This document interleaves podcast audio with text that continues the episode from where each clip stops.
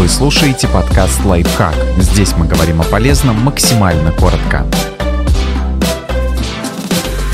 Три отличных фильма про мафию. От классики до современных картин. «Крестный отец».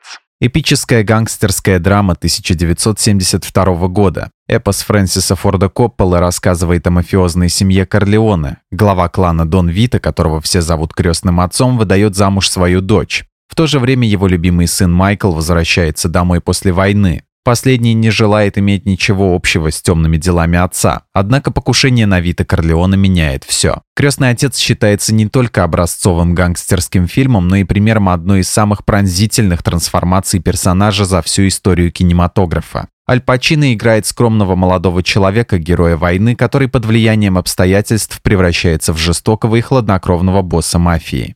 «Банды Нью-Йорка». Это криминальная историческая драма 2002 года. Действие разворачивается в Нью-Йорке середины 19 века. Нижний Манхэттен становится местом борьбы банд коренных американцев и ирландских иммигрантов. Главарь коренных по прозвищу Мясник убивает предводителей ирландцев. После этого маленький сын погибшего надолго попадает в исправительное учреждение. Спустя много лет парень возвращается в родной район, чтобы отомстить за отца. Каждый из криминальных фильмов Скорсезе замечателен по-своему, но именно в исторической драме «Банды Нью-Йорка» Мэттер начал плодотворное сотрудничество с Ди Каприо. Оно продолжилось «Авиатором», «Отступниками», «Островом проклятых» и «Волком с Уолл-стрит». «Отступники».